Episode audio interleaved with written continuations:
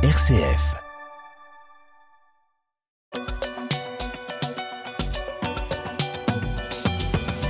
Une question, y aura-t-il un Mars rouge?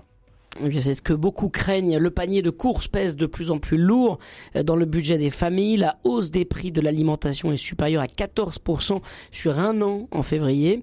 Ça devrait encore augmenter dans les prochains mois malgré les négociations annuelles entre les supermarchés et leurs fournisseurs qui se sont achevées donc mercredi soir cette semaine.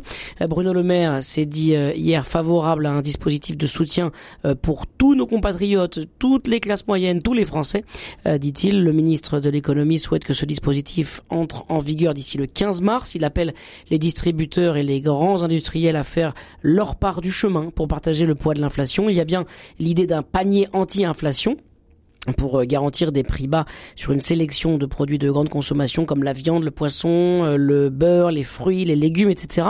Alors non, il n'y aura pas de mars rouge, le dit euh, Bruno Le Maire. Alors est-ce que ce mars rouge, Guillaume Tabar, c'est un fantasme? Bah, non, c'est pas un fantasme, c'est une réalité. Euh, bon, enfin, avant Mars Rouge, il y a fait quand même déjà un février, un janvier, un décembre, qui était quand même déjà euh, passablement coloré. Je veux dire on voit bien qu'on est entré depuis plusieurs mois maintenant euh, dans, dans une ère d'inflation, euh, alors qu'on avait connu dans les années dans les années 70. Il faut, faut pas oublier que euh, entre bah, le premier choc pétrolier en 73 et puis le, le, le le début des années 80, euh, on est sur un rythme d'inflation qui, tourne autour de, 10% euh, euh, par an. et à cette époque-là, l'inflation était vraiment le grand mal français, la grande inquiétude des Français. Et ça n'est qu'après qu'on est entré dans une autre ère qui était celle du chômage de masse et que le chômage est devenu l'angoisse et la priorité des, des Français.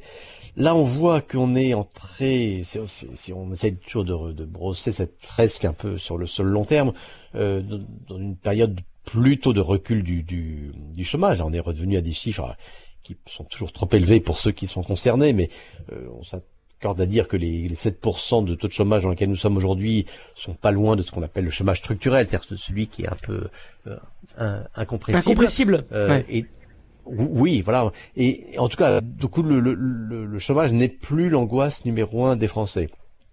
En revanche, ça faisait maintenant euh, quasiment 40 ans que l'on avait perdu euh, l'habitude de, l'inflation, qu'on ne savait plus ce que c'était que euh, que l'inflation, et là on le redécouvre brutalement.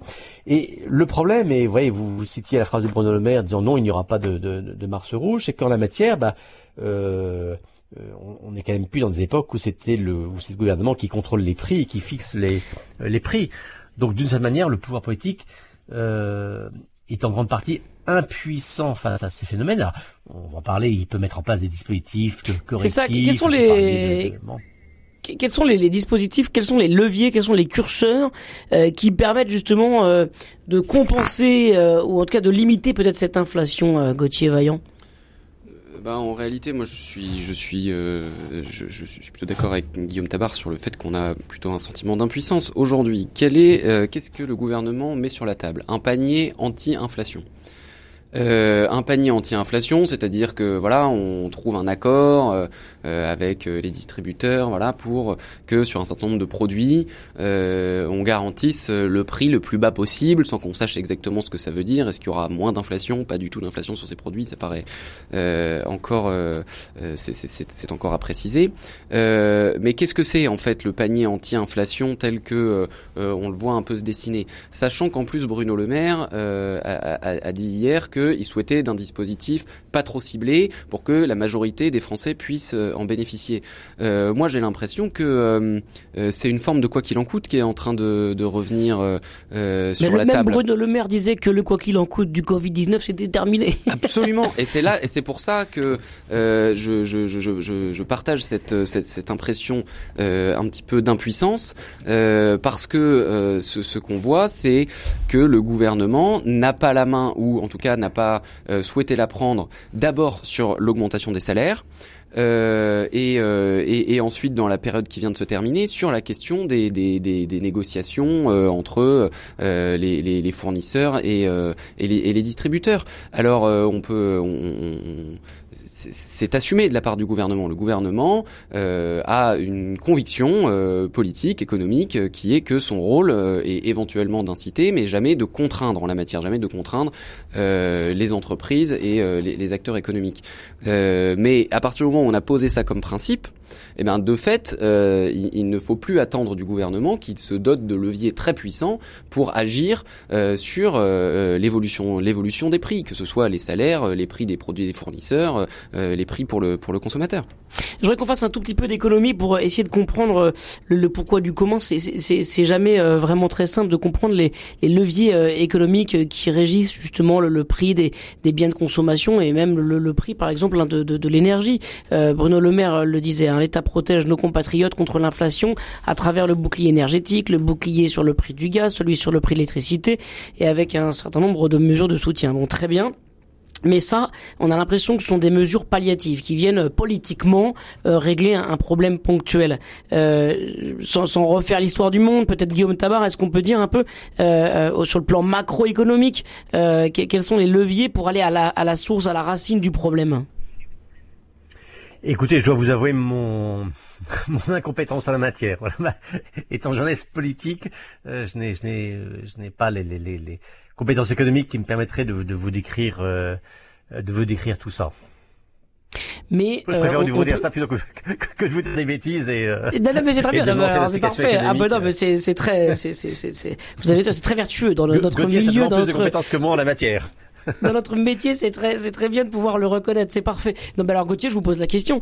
Euh, est-ce que c'est la guerre en Ukraine? Est-ce que c'est la c'est le prix du gaz? Est-ce que euh, c'est euh, la crise euh, post-Covid? Est-ce que voilà, il s'agit pas de, je vous dis encore une fois, de, de, de, de redessiner les, les 15 dernières années qui ont abouti à, à ce qu'on vit là aujourd'hui, mais, mais de comprendre aussi des leviers plus larges que simplement ceux qui nous concernent là dans le quotidien des Français. Alors là, on a beaucoup donné l'explication de la. Je suis pas économiste non plus, hein, je, le, posais en préambule. On a beaucoup, euh, on a beaucoup évoqué, euh, enfin, présenté la guerre en Ukraine comme comme la, la, cause de cette inflation. En réalité, euh, l'inflation, elle avait elle avait commencé plus tôt que ça. Aujourd'hui, le, le, le, le, problème qu'on qu'on rencontre, c'est que on atteint euh, je crois que c'est qu'on on, on, atteint certaines certaines limites ou en tout cas certains effets euh, euh, négatifs de la mondialisation qui font que voilà les, les, les nos, nos, pays sont très interdépendants, très dépendants les uns les autres pour un certain nombre, un la, la, fabrication de, de, de l'ensemble des, des produits dont nous avons besoin. On l'a on l'a beaucoup vu au moment du Covid. On a un petit peu découvert ça au moment du au moment du Covid. Quand la Chine s'arrête, chez nous euh, euh, tout s'arrête également.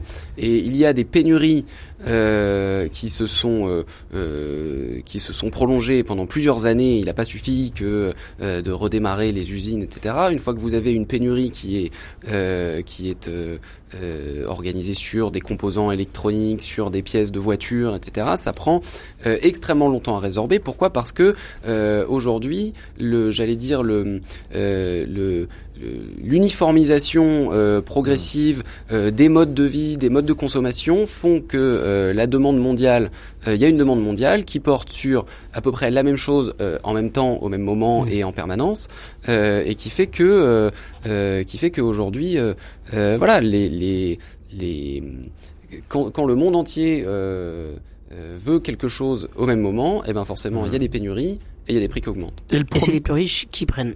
Le premier à nous rejoindre au 04 72 38 20 23 ce matin, c'est vous Bernard. Bonjour Bernard et bonjour à toute l'équipe et merci pour la qualité de vos émissions.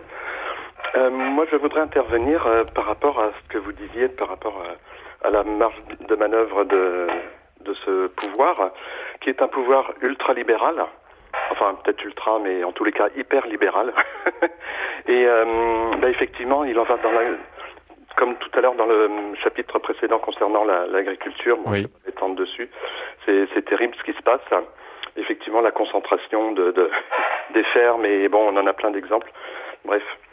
Et, sur le Mars rouge alors, euh, Les Mars rouges. Par contre, Mars rouge, effectivement, est-ce que est-ce qu'on laisse faire euh, dans ces cas-là l'offre et la demande? Le marché réglera tout. Et dans ces cas-là, on laisse euh, augmenter aussi les salaires et augmenter le SMIC. Parce qu'effectivement, euh, vivre avec un SMIC aujourd'hui, merci, c'est quand même un peu compliqué. Hein. Hmm. Ah bah merci beaucoup Bernard euh, d'être venu à l'antenne pour euh, ce témoignage. Euh, Guillaume Tabar, alors vous n'êtes pas économiste, vous n'êtes pas spécialiste du sujet, peut-être que vous avez quand même une réaction au propos de Bernard. Oui, d'abord, je suis pas convaincu qu'on puisse parler de, de, de politique ultralibérale. D'abord, vous, vous, remarquerez que lorsque l'on veut parler du, libéralisme, d'emblée, on accole tout de suite le mot ultralibéral pour bien montrer que le libéralisme, c'est forcément c'est forcément le, mal. Euh, D'abord, l'alternative au marché, c'est quoi? C'est l'économie administrée. Euh, et je n'ai pas l'impression que quelque part dans le monde, euh, nous ayons eu quelconque modèle de d'économie euh, administrée qui, qui a apporté la prospérité, qui a apporté la, la, la justice sociale. Donc euh, euh, voilà, je, on peut penser que le, que le libéralisme est le, le, pire des, des, systèmes, mais peut-être euh, à l'exclusion de, de, de, tous les autres. Euh, ensuite, concernant l'action de ce gouvernement, ben, précisément, euh, là, ce dont on débat, c'est des modalités par lesquelles le gouvernement va tenter de, de, de, de, tempérer, de nuancer, de corriger les effets du marché. On parlait tout à l'heure d'un de, de, éventuel panier, euh, panier minimal, euh, de mécanismes d'aide ciblés ou pas ciblés. Bon, clairement, le, le, le, les pouvoirs publics, le gouvernement, le, Bruno Le Maire, réfléchissent à des mécanismes d'intervention pour compenser les effets de, de, de, de tout cela. Euh, et puis, euh, on a évoqué le quoi qu'il en coûte. Le quoi qu'il en coûte est par définition euh, le, l'exemple même du on laisse pas les choses se faire parce que le, si on avait laissé faire comme c'était le cas d'ailleurs dans d'autres pays euh, bah, le, beaucoup d'entreprises auraient fermé la porte bah, parce que l'État n'aurait pas été là pour les pour les soutenir et leur permettre de passer cette phase difficile. Donc, vous voyez, je crois qu'on est au contraire en France dans, dans, un, dans un pays où quelle que soit la couleur politique du, du gouvernement et c'est vrai que même avec euh, Emmanuel Macron qui a, cette étiquette libérale, on voit bien comment au contraire il fait intervenir la puissance publique pour pallier ou compenser les, effets bruts du, du marché. Hmm. Gauthier Vaillant sur cette même question?